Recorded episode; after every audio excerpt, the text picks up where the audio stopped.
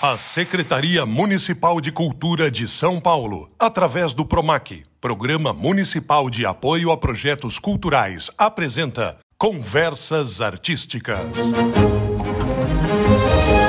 Salve, salve! Sejam todos muito bem-vindos a mais um programa Conversas Artísticas, direto do céu rosa da China. Eu sou Paulo Bonfá. E eu sou a Camila Sroja. A gente vai te acompanhar nessa jornada com muitas conversas incríveis sobre o mundo artístico. Este programa, assim como a produção integral do projeto Conversas Artísticas, está seguindo protocolos de saúde vigentes para poupar a saúde de todos. Isso quer dizer que estamos todos mascarados, mas ó, é no bom sentido Estamos todos usando máscara para garantir a segurança de todas as pessoas que estão por aqui. Temos um convidado especial para a conversa de hoje. Estamos falando sobre literatura e dentro dela vamos falar sobre outros detalhes. Paulo Tadeu, seja muito bem-vindo. Obrigado pela presença aqui conosco. Muito obrigado pelo convite, Paulo, eh, Camila. É, estamos aqui prontos para responder, tentar responder. Enfim, eu não sei o que, é que vai rolar aqui, mas eu estou animado. Você tem uma trajetória muito particular, né? Você é dono de uma editora, editora de livros. Você também é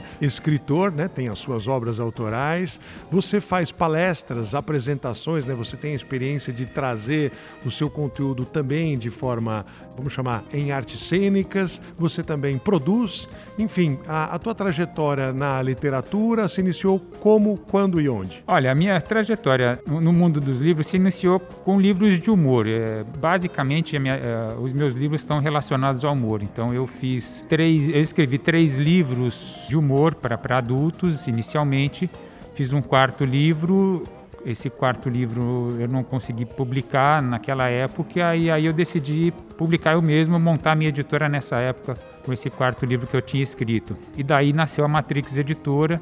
Fui adicionando outros autores ao, ao portfólio, né? não só comigo, até que eu cheguei num, num momento assim diferente de, de falar com o público infantil quando eu publiquei o, o, grande sucesso da editora até hoje, o maior sucesso da editora até hoje, que é o Proibido para Maiores, que é um livro de piadas para crianças, que já tem mais de 200 mil exemplares vendidos, é um número gigantesco, né? Para quem não conhece o mercado editorial, é um número assim fora da fora do comum. Enfim, então aí foi o meu primeiro grande sucesso no, no universo infantil e lógico, depois continuei com esse sucesso com outros livros infantis, com outras obras infantis também. Muita gente começa na escrita, se torna autor porque gosta de escrever, porque vai bem na redação, vai bem no português na escola. De que forma você se descobriu autor? Eu me descobri sem querer, porque é, eu, eu, trabalhava antigamente na, na área de propaganda. Eu, eu era um redator de propaganda, de agência de propaganda. Então eu tinha essa vivência com o mundo da escrita, mas era uma coisa, vamos dizer assim, restrita. Eu não, eu não, me imaginava escrevendo outras coisas. E as pessoas achavam, né? Algumas pessoas, alguns amigos achavam que eu tinha um dom para fazer um, algo mais e eu não, né? Para fazer um livro, por exemplo, e eu não tinha essa. Eu falei, mas como é que eu vou escrever um livro? Do que que eu vou escrever um livro? Até que calhou um dia de eu ter uma ideia de fazer, usar a minha experiência de humor dessas das brincadeiras que eu fazia para começar a fazer esses primeiros livros. E aí foi que a coisa rolou. Aí, e aí quando você faz um primeiro, eu brinco que é como se fosse como se você fosse picado por um por um uma mosquinha ali, né? Você pega, vamos dizer assim, um vírus do bem ali. Quando você faz o primeiro, vem aquela vontade de fazer um segundo, terceiro, aí você não para. Eu acho que é isso que acontece com muita gente que se inicia. Na hora que você faz o primeiro, você tem a vontade de fazer outros. E aí a coisa vai crescendo de acordo com, com os dons de cada pessoa e as oportunidades que aparecem. É, você agora acabou de dar um caminho, né? Nós estamos no ambiente escolar, dentro do Céu Rosa da China, de que primeiro, não necessariamente a sua escolha profissional original vai significar o seu trabalho para o resto da sua vida. E falando especificamente sobre arte, né, sobre cultura, nós estamos aqui também é, pensando qual encaminhamento pode se dar para um conhecimento, para uma descoberta que vem no ambiente acadêmico, né? Frequentar uma biblioteca, ter o hábito da leitura, não só a leitura obrigatória, porque são matérias, né? E, e, vão ser cobradas numa prova, num teste, mas é, nesse espectro ampliado, né? A gente tem a literatura em muitos estilos diferentes. Nós queríamos abordar a crônica com você, porque fazer uma crônica, na realidade, pressupõe, ou pelo menos no lugar comum, se pensa no cotidiano, né? Realizar uma, uma situação que tem lá começo, meio e fim, mas que seja reconhecível pelas pessoas, que elas falem, ah, eu sei o que é isso, ah, eu entendo essa realidade, ela se aproxima do meu dia a dia, ou do dia a dia de alguém que eu conheço, ou do que eu já vi pela televisão ou em outro lugar. Como estilo, você adotou aquilo que para você fazia mais sentido, para você era mais simples, para você era mais gostoso de ler como leitor? Como você enxerga aí o, o estilo e o cronismo? Olha, eu acho que eu, eu admiro muito os grandes cronistas e eu acho que cada um tem que procurar aquilo que realmente gosta. E para encontrar aquilo que se gosta, você precisa ter experiências. Em primeiro lugar, você precisa vivenciar muita coisa na vida. E para isso você tem que ver muita coisa, você tem que ler, principalmente ler. Assim, eu sempre fui um cara que, que lia bula de remédio, lia embalagem do sabão em pó. E com o tempo, esse universo da propaganda me deu essa, essa visão também de que eu precisava ter experiências também. Então, é vivenciar tudo que fosse possível. De ir a um restaurante barato, um restaurante mais caro, de fazer uma viagem, de fazer uma viagem com mochila e dentro do universo da leitura eh, ampliar essa leitura para tudo que fosse possível, né? Ver escritores diversos, a crônica é uma coisa muito interessante porque ela te, te aproxima do dia a dia, ela te traz insights diferentes. Então eu, eu admiro muito os cronistas a, e a crônica sempre foi um, um, um estilo que eu sempre admirei, sempre que possível eu lia sempre gostei muito, né? E acho que tudo evolui. E eu, acho, e, eu estava pensando sobre isso outro dia, sobre essa questão da crônica, como é que a crônica mudou, né? Eu, eu acho que a crônica hoje ela se transformou no.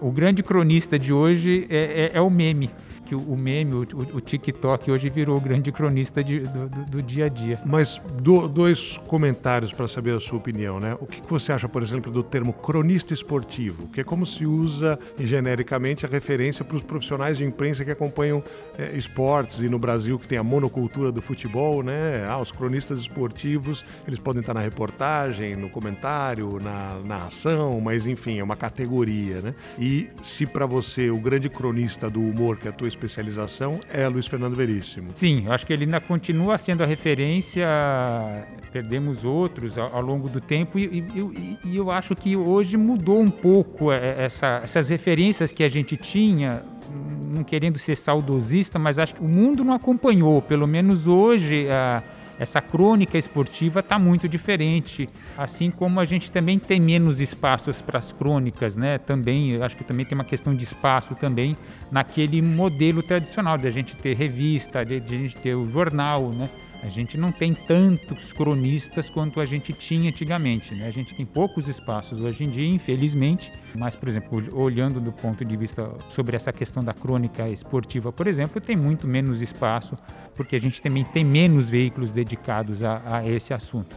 Então, quando a gente vai para a internet, a gente não, não vê da, daquela forma tradicional. Por isso que eu até falo, né, falei dessa questão dessa evolução que hoje a, a, a crônica tá, não é aquela, aquela, aquele monte de linhas né, que a gente tinha é, de uma crônica, é, hoje ela está condensada num, num, num, num, post de, de, de 10 segundos de duração, né? numa, numa frase dentro de uma de, junto de uma imagem então essa é, é, a evolução que claro talvez não seja aquilo que a gente gostaria de ver de um, de um pensamento mais desenvolvido, né? Mas enfim, é o que nós temos hoje.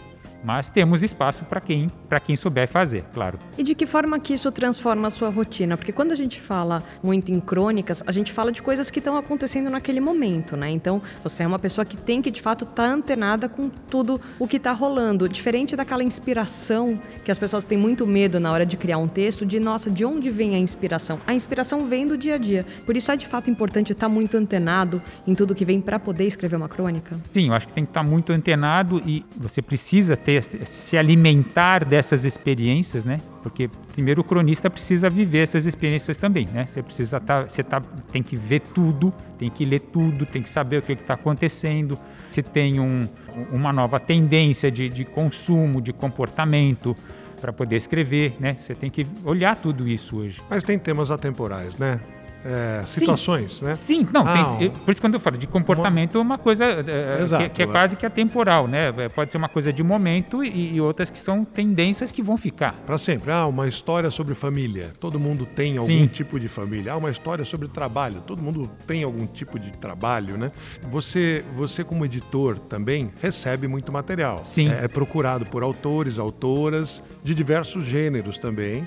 E hoje esse é um, um contato muito mais próximo próximo. A pessoa acessa o site, olha a rede social e ela consegue te mandar alguma coisa por e-mail, ela pode fácil. te entregar, ela, uhum. ela chega. Como você avalia para as pessoas que, por exemplo, gostam de escrever, têm o sonho de escrever, a gente está aqui em colaboração com o Céu Rosa da China, então, como, como profissionalmente, né, o editor, que seria aquele responsável por encaminhar, entabular, orientar a publicação da obra, né, trabalha hoje? Olha, ele eu, eu, acho que não, não, posso falar por tantas pessoas, mas eu, eu posso falar muito pelo, pela minha visão. Eu continuo e tenho que estar antenado com o que as pessoas estão fazendo hoje em dia, com os temas do momento, e, eu procuro sair também um pouco do lugar comum. Eu posso te contar um pouco da minha experiência, porque eh, eu fui o primeiro editor que levou de um blog para um livro num tempo em Tra transformou um trabalho que nasceu como blog, como blog na internet um livro, né? em uma isso, obra literária. Exato, isso quando não se falava, quando blog, né, era uma coisa que imagina 16, 17 anos atrás. O blog parecia a coisa da pessoa desocupada. É, exatamente. E muita gente não sabia nem que era blog, né? Quando eu lancei um livro lá, esse livro nasceu de um blog que era o Modern, o Manual da Mãe Moderna, que depois acabou virando até uma série no, no GNT. Quando eu lancei o livro, eu falei assim, ah, isso aqui era um blog. As pessoas falam, hã? O que é blog? Né? A gente tinha que explicar ainda naquela época o que era isso, né? Mais recentemente, eu transformei uma página de Facebook em um livro também, que era uma crônica, vamos dizer assim, que tinha ido para um Facebook, para uma outra plataforma, né? Que eram os meninos do Diva Depressão, que eu transformei também num livro. Agora, eu, o que eu posso dizer é que o editor tem que estar tá realmente ligado no mundo com o que está acontecendo com esses temas, porque para a própria sobrevivência de uma editora e para um livro fazer sucesso, ele tem que saber o que está acontecendo hoje, o que, que as pessoas estão conversando, né?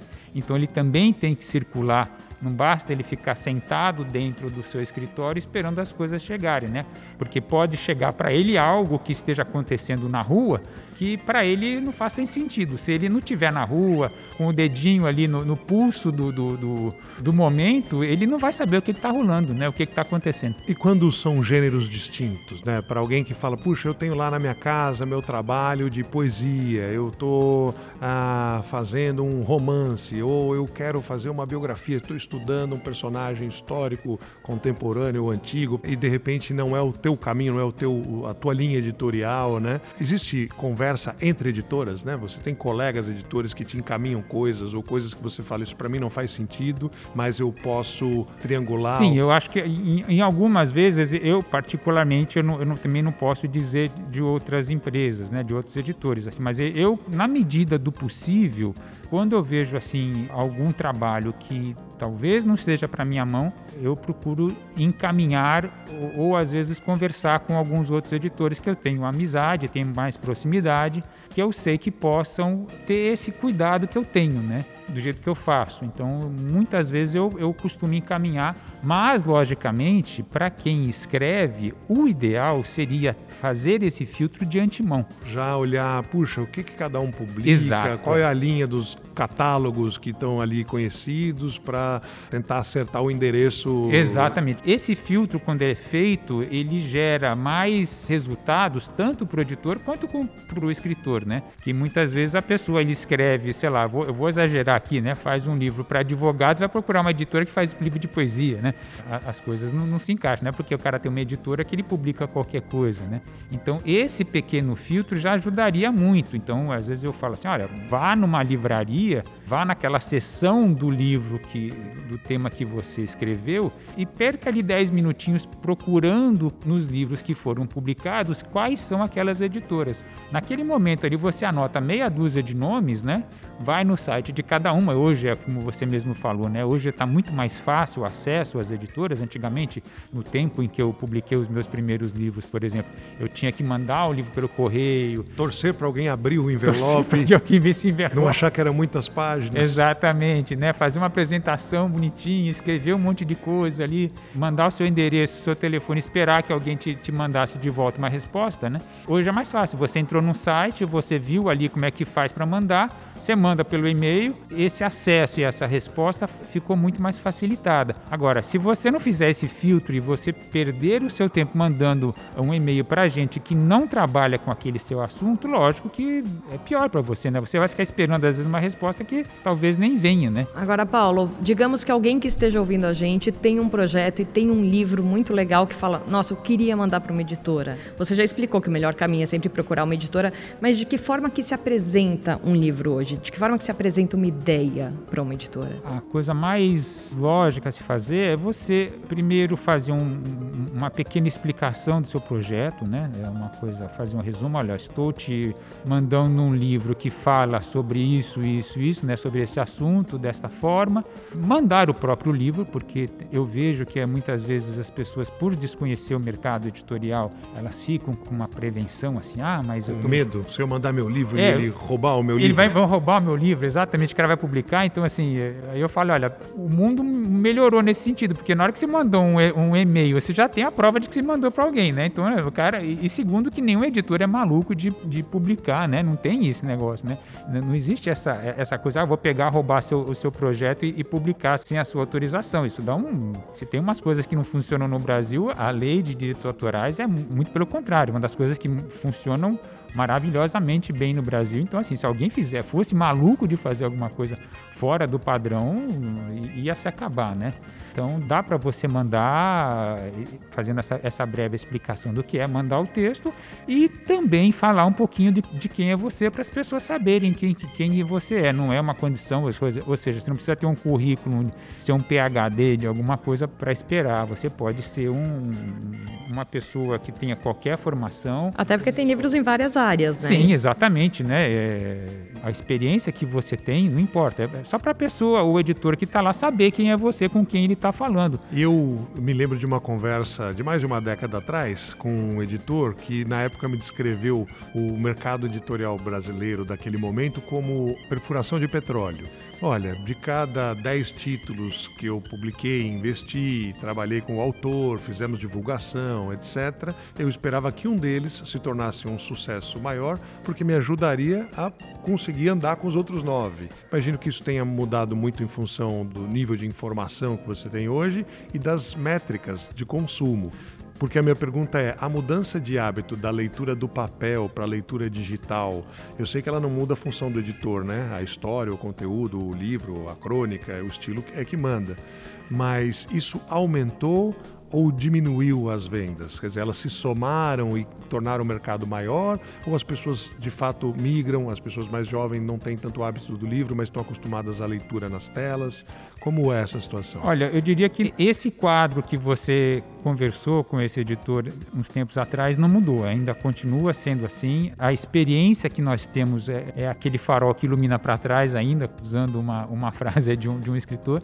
Esse farol ilumina, continua iluminando para trás. A gente é difícil a gente ter uma Só- certeza. Só, só traduzindo aí, ilumina para trás significa você sabe o que foi. Ah, aquele autor já fez sucesso uma vez, aquela Sim. autora já está consagrada, então ali eu acho que eu tenho mais chances. Exato. Então, assim, esse olhar para frente, né, saber o que, que vai dar certo, ainda continua sendo uma incógnita. Essa questão da, da- da- de você ter o uso de tecnologia, o apoio de tecnologia, ainda continua sendo uma incógnita para todo mundo. Então, assim, o mercado de, de música, às vezes, se, se baseia, né, na, numa determinada a inteligência artificial ainda costuma prever com mais frequência, com mais certeza o que vai ser sucesso com base no histórico, né? O mercado editorial ainda é uma coisa muito de uma visão pessoal de um editor e você ainda sabe de vários casos ainda de, de editores que tiveram a, a um grande sucesso nas mãos e não, e não publicaram, né? E, e esse sucesso foi cair na mão de um outro anos depois, né? Essa é uma lição para quem está nos ouvindo como autor, né? Que Sim. é não desistir, né? não desistir, eu tenho minhas exato, é. ideias, é. eu tenho meus diários, eu tenho minhas anotações. Puxa, mandei, não quiseram. Eventualmente o problema não sou eu, o problema são os outros Exatamente, que não, não é. conseguiram me enxergar. O, o Harry, Harry, Potter é um caso, lógico que tem alguns anos, mas é, é, um dos, é um dos casos clássicos. É difícil para um editor. A gente não pode culpar, mas o editor teve nas mãos o Harry Potter. Sim, por isso que eu estou falando. É difícil você saber o que, que vai acontecer, o que vai ser sucesso lá na frente. Eu não vou bater na madeira para não fazer um barulho aqui, mas é, eu posso, graças a Deus, assim, as coisas que me passaram pelas mãos, eu nunca deixei escapar nenhum sucesso, né? Então, espero que continue assim, é, que eu continue tendo, tendo, essa visão, assim, de, de, de pegar nas mãos e não deixar escapar algo que vai que vai ser sucesso em outra casa editorial. Por isso que eu falei assim, é difícil você saber o que, que vai acontecer. Então continua sendo uma atividade em que você usa um pouco dessa dessa experiência que você teve mas sem ter a certeza do que virá pela frente. E sobre o hábito só da leitura, você você tem essa referência, né? Puxa, mais pessoas estão lendo porque agora o livro pode ser durante a pandemia inclusive, né? Ah, eu vou fazer o download de um livro, né? Eu vou baixar no computador ou uma outra ferramenta um livro e não manusear um livro de papel. Um substituiu o outro, eles se somaram e aumentaram o, o tamanho da Eu acho que eles, é, eu, eu creio que eles se somaram, é, é, assim como como a televisão não matou o rádio, assim como a internet não matou a televisão, acho que o, o, o e-book não veio para matar o livro impresso. Acho que são leituras que se somam, são novos leitores que a gente traz e um dos grandes prazeres que eu tenho dentro da minha atividade é receber às vezes e-mails de pessoas que me falam assim, olha, eu nunca tinha lido um livro na vida, fui ler um livro por conta desse livro que você publicou. Então esse é um, é um dos grandes prazeres que eu tenho quando eu vejo, quando eu recebo uma mensagem ou converso com uma pessoa assim que me fala algo desse tipo, é como se fosse um troféu que eu, que eu possa colocar. Gostaria de transformar isso, materializar isso e colocar isso como troféu na minha sala, porque é, uma, é, é, a grande conquista que eu tenho, é o grande prêmio que eu tenho na vida. Agora, Paulo Tadeu, a gente vive em um mundo em que os hábitos de leitura estão mudando muito. A gente vê que cada dia mais as pessoas estão lendo menos e isso se torna exaustivo para as pessoas, o que faz com que elas não leiam absolutamente nada. Você falou que você lê bula de remédio, rótulo de coisa, eu também sou assim, o Paulo, o Bonfá também é, mas a gente vê, principalmente as novas gerações, eles têm cada vez menos o hábito da leitura. Você tem sentido isso na quantidade de materiais que você recebe? Por ler menos, as pessoas estão escrevendo menos também? É uma pergunta difícil de responder, porque assim, é, eu acho que as pessoas estão tendo mais concorrência de outras informações, né? Por outro lado, eu vejo assim, elas estão vendo mais coisa, consumindo mais coisa e lendo, né? Porque de uma maneira geral, assim, ler elas estão lendo, né? Elas recebem, nem que seja no WhatsApp, elas estão lendo alguma coisa, elas têm algum link para onde elas vão cair numa, num determinado lugar, que elas vão ler alguma coisa. Então, assim, ler elas estão lendo. Eu acho que o nosso desafio hoje é fazer com que as pessoas leiam mais, mas também sejam críticas, possam fazer filtros daquilo que elas estejam lendo porque senão elas vão ser robozinhos que vão consumir qualquer coisa e vão ler e também não vão fazer nada com aquilo. Uma coisa porque é você acaba gerando ler... fake news também. Exato, exatamente. Uma coisa é você ler e processar aquilo. Então elas precisam processar, saber o que, o que ela está lendo eu, vocês, como leitores que vocês são, vocês sabem. Você lê uma coisa, você sabe, isso aqui é bom, isso não é, isso aqui faz sentido, isso não faz, isso aqui é verdadeiro, isso aqui é falso. Acho que esse é o nosso grande desafio hoje, como editor, como professores, como as pessoas que estão ligadas a esse universo da leitura, de formação de leitores, né? Eu acho que esse é o nosso grande desafio atualmente, é fazer com que as pessoas leiam, porém pensem no que estão lendo. Paulo Tadeu, nosso convidado aqui no Conversas Artísticas no Céu Rosa da China. Eu queria terminar te pedindo uma dica para nossa comunidade aqui, principalmente para os estudantes que nunca pensaram em escrever alguma coisa, mesmo que não seja profissionalmente. Qual é o melhor caminho para se, se testar né, nessa arte de criar textos? Eu acho que você pode escrever colocando as suas mensagens, os seus pensamentos no, no, nas redes sociais, você montar um, um, texto, começar a escrever um texto na sua casa é, sobre a sua vida, sobre as suas experiências. Eu acho que isso, qualquer coisa que você estiver escrevendo, é uma atividade, é, é um treino. Você está treinando o seu cérebro, você está treinando. Como você treina na academia, eu acho que é a mesma coisa. Você precisa fazer isso também na hora de escrever. Não custa nada você ficar lá todo dia, toda semana, duas, três vezes por semana, escrevendo qualquer coisa. Escreva sobre sua vida, escreva sobre o que você viu, sobre o que você conversou com alguém. Enfim, escreva, porque é essa prática que vai transformar a sua vida. Muito obrigado, Paulo. Esse foi o Conversas Artísticas de hoje. Até a próxima, espero que você tenha gostado. Eu adorei, pena que já acabou.